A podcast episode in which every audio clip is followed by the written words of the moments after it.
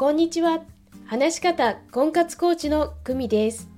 このチャンネルでは話し方を強みにして1年以内に独学で結婚するコツをお伝えしています。今日のテーマは自己開示をしてみて思うことです。私は10代の思春期から自己開示に抵抗感を持つようになりました。親からも人のことを根掘り葉掘り聞くものじゃないと言われて育ったため人には聞いてはいけないしだから自分も言わないものだと思っていました。自己開示とは自分の思いや価値観を共有することです。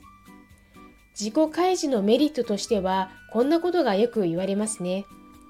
良好な人間関係を築ける。短時間で距離を縮められる。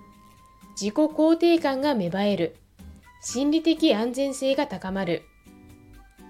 そして私が自己開示をしてみて思うことを5つ話してみます1人の反応が心配なら SNS ブログや音声動画で一方的に言う方法がある2ポジティブな反応があればそれをそのままありがたく受け取る3墓場まで持っていくつもりのものだったので出せて少しすっきり。4. 共感、親近感で誰かのお役に立てるかもしれない。5. 隠しているものがないというオープンな雰囲気が漂う。そして何よりも大事なことは自己開示は無理してやるものではないということです。したくなったらそれがあなたのタイミングです。何事もできる時にできることをできる相手に少しずつと思っています。自己開示をしてみて思うことでした。お知らせです。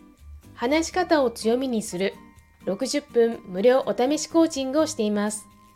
ビジネスでの話し方のお悩みも大歓迎です。いいね、チャンネル登録もお願いします。それではまた。